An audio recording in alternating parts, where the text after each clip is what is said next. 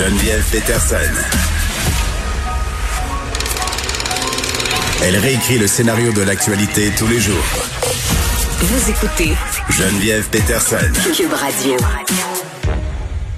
Je suis très contente parce qu'on va parler avec Ali Nestor, Ali Lester, qui est fondateur de l'organisme Ali et les princes et princesses de la rue, euh, qui est un organisme qui vient en aide euh, aux jeunes euh, en ayant une approche éducationnelle un peu différente. Ali Nestor, bonjour.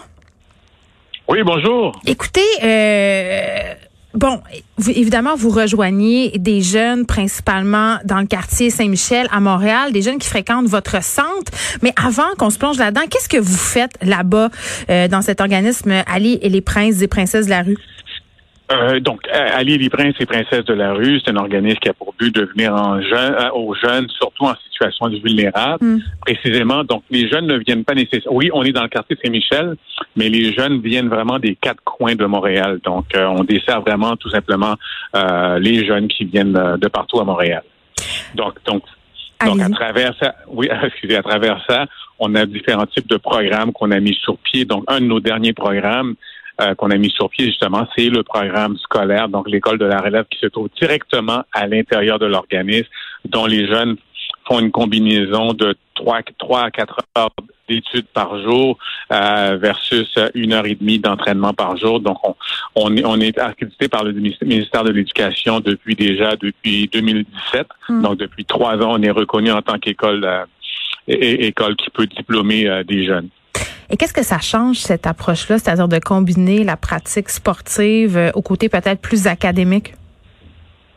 Ben, avant tout, c'est oui, non seulement on inclut le sport, mais c'est ce qui, je pense qu'une des choses qui fait vraiment la différence, c'est qu'on a une approche de proximité avec les jeunes. Donc, les jeunes sont sont encadrés par un groupe euh, d'intervenants, de mentors, d'entraîneurs, d'entraîneurs, d'entraîneuses et, et, de psychologues. Donc, ils sont vraiment accompagnés. Donc, ces jeunes-là sont pris, euh, sont pris par la main, sont guidés dès leur arrivée ici. Donc, c'est ce qui fait beaucoup une différence. Dans, ce que je peux vous donner comme exemple, dans, dans une classe où ce qui contient à peu près une quinzaine de jeunes, il y a pas loin de cinq adultes significatifs dans la classe qui sont là pour les accompagner. Donc, c'est presque, c'est presque du travail individuel qui est fait avec ces jeunes-là. Donc, ils sont vraiment entourés, entourés, euh, comment je pourrais dire, euh, carrément d'amour, quoi.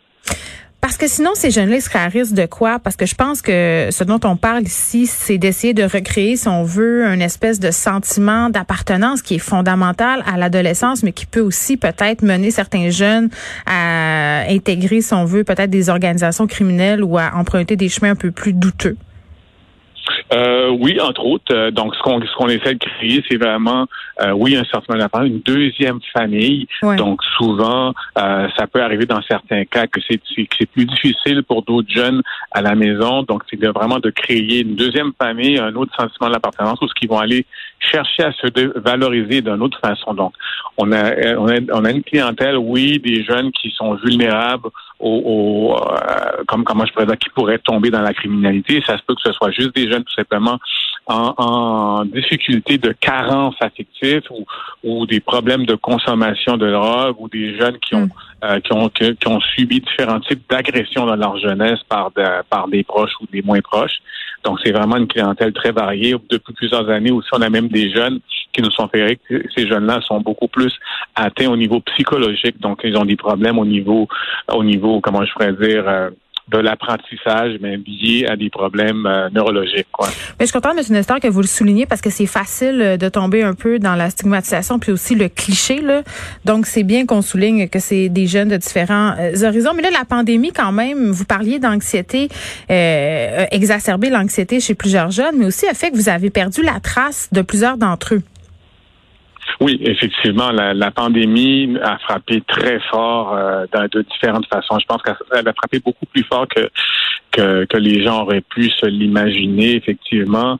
Euh, donc, on a des jeunes qui sont souffrants. Ici, on a des jeunes qui, qui sont en, en très grande situation de vulnérabilité et plusieurs de ces jeunes-là, on a perdu leur trace durant, durant la, la pandémie. On parle de, euh, de jeunes qui, comme, comme j'ai dit tout à l'heure, qui, qui avaient des problèmes au niveau neurologique, exemple des jeunes qui souffrent de bipolarité, des choses comme ça, où ce que ça a été très difficile. On a déployé une patrouille euh, qui, qui, qui avait pour but justement de faire de la sensibilisation dans, dans, dans les quartiers, donc pas seulement dans le quartier Saint-Michel, dans plusieurs quartiers. Et même, on a expansionné notre, notre, champ d'expertise. Donc, même cette patrouille-là allait même nourrir aussi au centre-ville euh, des itinérants euh, qui ont besoin justement euh, soit de nourriture, soit de, de, de, de, produits sanitaires, sanitaires, de masques. Euh, cette patrouille-là a, a sillonné aussi les les centres de personnes pour aînés, parce que là aussi, il y avait un problème. Ces gens-là étaient confinés, donc n'avaient pas le droit de voir personne. Donc, on a, on, est, on était chargé d'aller donner de l'animation à ces gens-là, de, de, de, les initier à la boxe. Donc, euh, on a fait plein de choses euh, pour, pour, aider nos jeunes, mais aider aussi la population en général. Mais là, vous parlez de cette patrouille-là au passé? Pardon? Vous parlez de cette patrouille au passé?